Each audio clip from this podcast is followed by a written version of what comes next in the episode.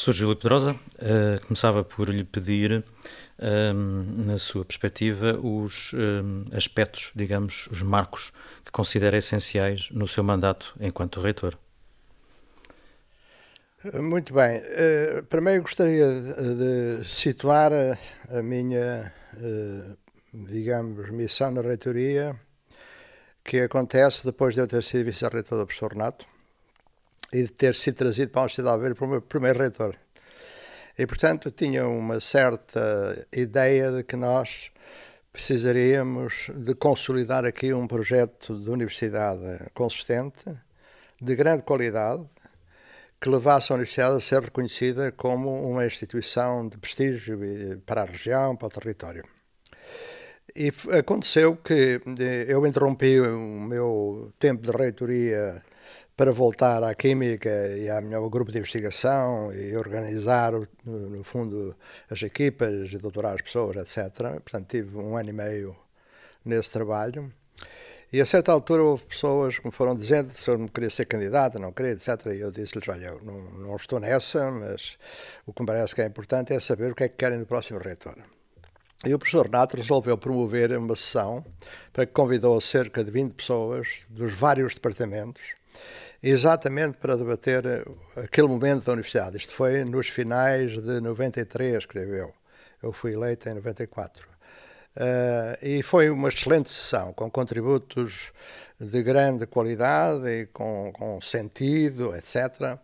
E devo dizer que esse foi uma boa base para eu pensar o meu trabalho.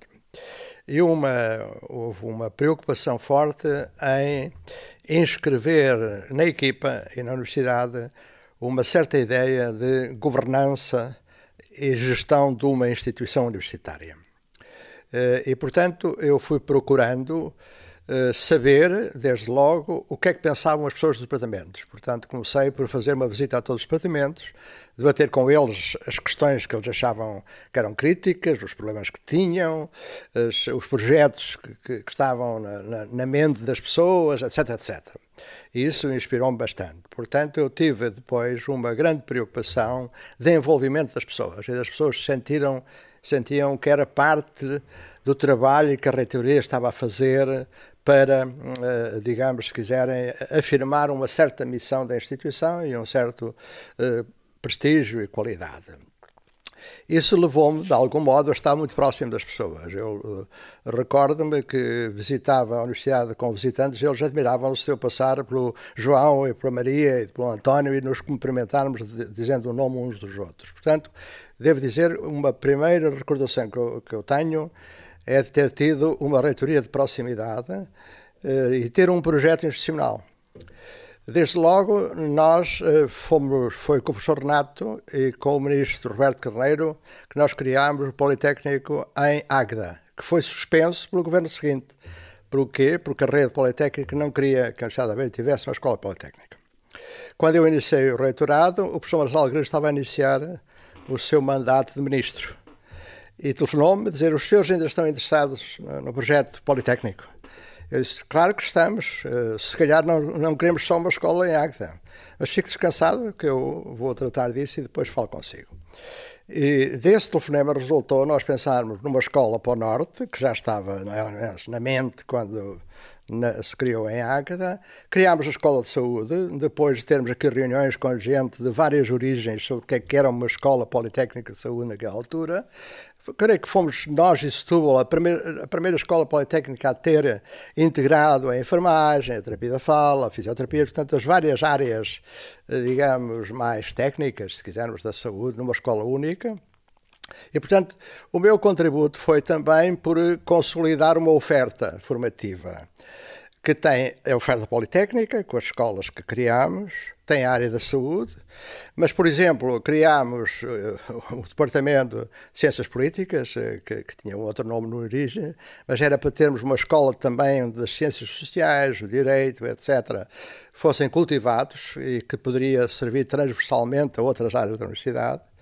Continuámos a investir naquilo que é hoje, uh, digamos, o Departamento de, de Gestão, Engenharia Industrial, etc., porque a Engenharia Industrial também foi uma invenção nossa, foi a primeira universidade que teve Engenharia Industrial, e uh, criámos, estávamos, estava-se a pensar nisso com o professor Renato, a Engenharia Civil, com um grande contributo do nosso colega das Geociências, que foi mobilizado para ser o primeiro, o Claudino Cardoso, uh, o Claudino, e, e, e, portanto, consolidámos a engenharia, se quiser. A mecânica, que tinha sido criada no tempo do professor Stijol, arrancou nessa altura, portanto, criou-se o departamento. E procurou-se, se quiser, eh, consolidar eh, o campus em termos de construções. Portanto, a reitoria, o complexo pedagógico, o crasto, portanto, as residências, procurou-se também atender a essa necessidade, uma residência também para docentes. Portanto, demos alguma atenção e isso resultou. E mantivemos uma coisa que vinha do tempo de Pornato, que foi pensar os projetos mesmo antes de termos dinheiro para os construir. De tal modo, aliás, há um episódio curioso, já no, quase no fim do meu mandato, que havia aqui umas pequenas obras finais e eu dirigi-me à, à Direção-Geral do Ensino Superior e disse, oh, temos estes edifícios para construir, por favor, considerem esta nossa candidatura. E a senhora jovem que me recebeu disse assim: Ó, oh, senhor reitor, mas os senhores já têm tanta coisa construída, ainda precisam de construir mais, agora era preciso construir aqui em Lisboa. Eu, olha, minha senhora, isso não é a resposta ao meu pedido, fica aqui, bom dia, espero que tomem uma boa decisão. Encontrei esta senhora mais tarde, já estava no ministro com, com Mariana Gago, e ela disse: O senhor não se lembra de mim? Não, não, a cara não é estranha, mas não se, não se lembra de. Ah, está bem, mas os senhores tomaram uma excelente decisão, que foi aprovar os projetos. Portanto, nós tínhamos também essa eh, proximidade do Ministério, de pôr as coisas com muita clareza, de discuti-las com eles. Se eles não as aceitassem, não desistíamos delas e mantivemos isso durante todo o mandato. Portanto, essa, essa frente de consolidar o campus na parte de construção também aconteceu. Procurámos ter uma boa relação com a Associação Académica eh, e eu tenho nota de várias reuniões com eles, portanto, uma delas interessante foi sobre o nome da Tuna, é? Que eles tinham duas ou três possibilidades, algumas a Tuga, etc. Portanto, é? o próprio Gretua, procurámos também encontrá-los no espaço. Portanto, houve também um diálogo muito aberto e franco. Eh, nos serviços de ação social eles tinham assento no, no, lá numa, numa das estruturas de gestão, eu, reitor, não era obrigado a estar presente, mas procurei estar sempre presente aí, esse diálogo também nessa base foi muito boa. E, portanto, eh, eu, eu tenho uma, uma, excelente recordação do, do, do, meu tempo de reitorado. Uh, houve várias até que precisaram de algum trabalho uh, sério de consolidação. A comunicação e a arte foi uma, uma, uma área que o próprio Ministério, na primeira uh, diligência que se fez, recusou. Quando eu cheguei lá com o projeto de criação da música e de ensino de música, a pessoa que me recebeu disse-me assim: Bem, uh, ensino de música sim, temos uma falta de professores. Agora música em Aveiro. Eu disse, olha, a senhora tem a, a sua o seu juízo, vamos ver. E, portanto, a criação da música no Estado de Aveiro foi um desafio extraordinário, que se foi consolidando. Mas depois nós tínhamos música misturada com design, misturada com novas tecnologias. Portanto, são pessoas de várias origens. Mesmo a música é gente de origens muito variadas. Portanto, a criação de um sentido institucional naquela casa não foi nada fácil. E, portanto, a própria direção, a certa altura, foi falar com o reitor e disse: Olha, vamos passar a reunir, já não me recordo, todos os 15 dias.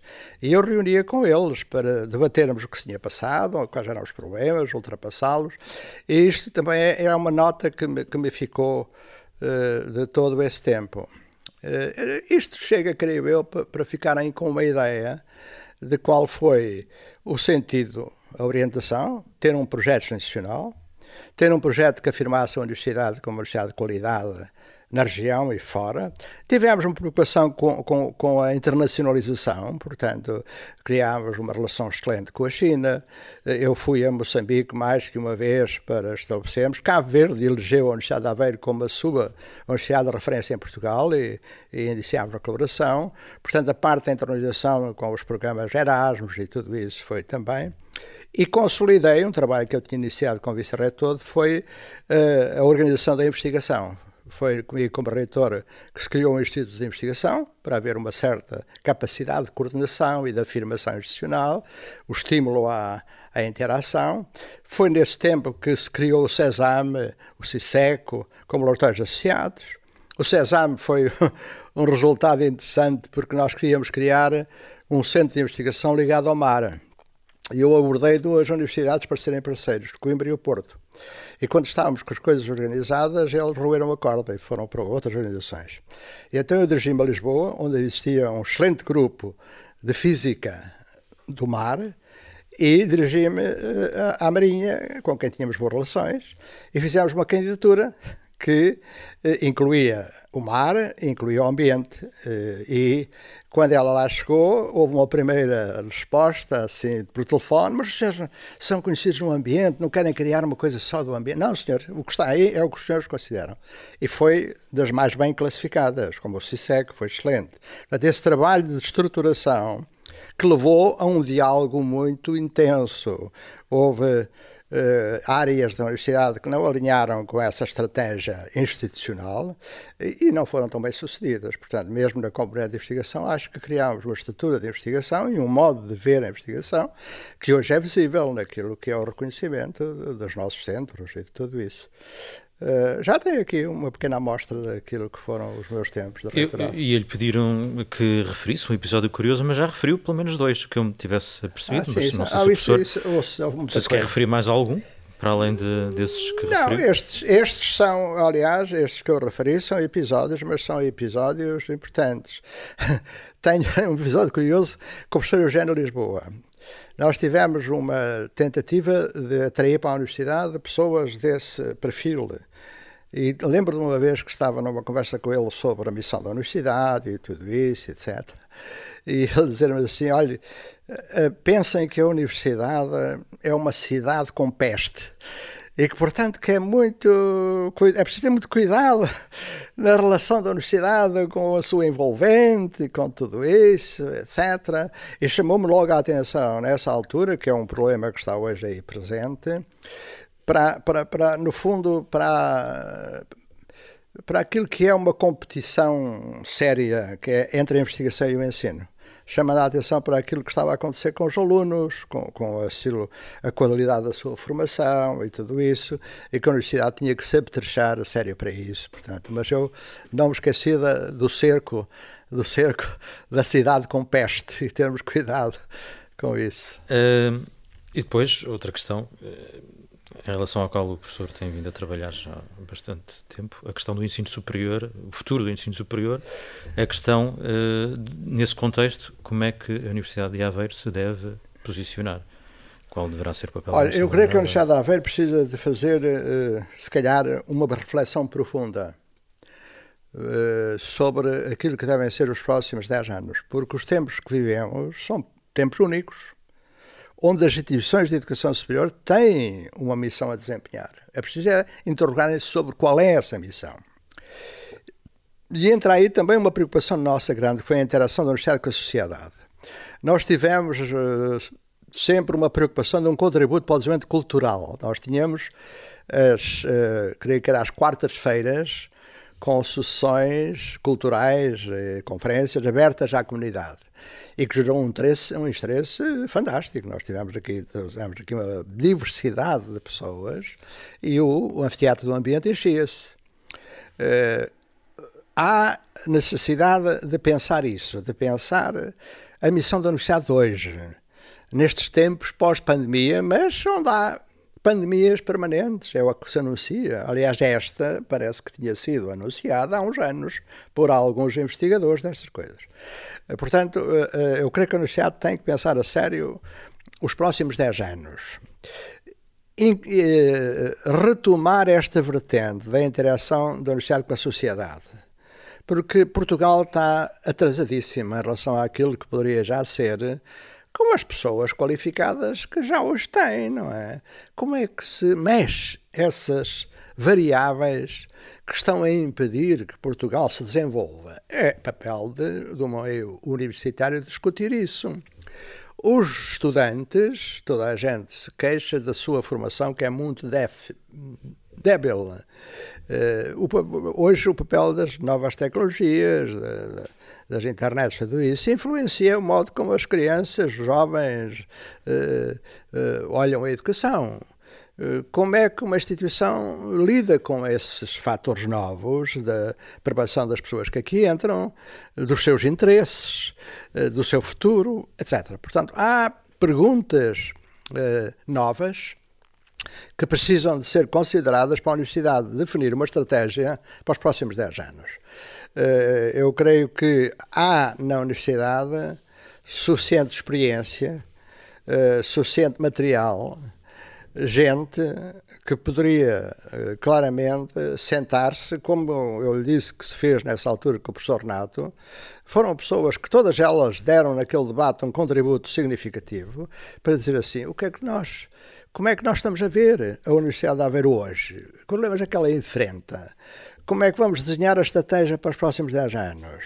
O que é que é preciso fazer para essa estratégia se conseguir realizar, etc. Portanto, eu, eh, sem adiantar já caminhos, eh, acho que uma sugestão que deixava era que preparem os próximos 10 anos, pensem a universidade para os próximos 10 anos. E finalmente pedia-lhe uma mensagem a propósito dos 48 anos da Universidade de Aveiro. Eu creio que a principal mensagem é que a universidade, quando foi criada, eu vim cá uh, em, ali, a seguir ao 25 de Abril, havia uma comissão instaladora da Câmara, e eu vim com o primeiro reitor e as pessoas que de Coimbra estavam na comissão instaladora e a comissão instaladora. E fomos recebidos pela Câmara. E a certa altura eles vieram para o reitor e disseram-lhe assim: Ó, oh. Reitor, acredita mesmo que é possível fazer uma universidade aqui em Aveiro, a 50 km ou 60 de Coimbra, a 50 ou 60 do Porto? A primeira, creio eu, uh, mensagem que eu diria é: Meus senhores, minhas senhoras, conseguimos construir uma universidade em Aveiro e uma universidade de qualidade. O que desejo é que agora pensem a qualidade que uma universidade hoje deve ter para ser a universidade que serve os jovens que aqui entram, os adultos que a procuram, a região em que está, para os tempos que aí vêm. Porque uma universidade pode e deve servir uh, as pessoas, as pessoas, as pessoas que cá estão dentro, que cá vêm, mas também as pessoas que estão à volta dela e em Portugal servir as pessoas que estão à volta dela, ajudá-las a desenvolverem-se. Eu estive uh, a ler uma última revista, creio que é da Visão, em que se olha para o tempo dos descobrimentos e para o que aconteceu uh, nessa altura.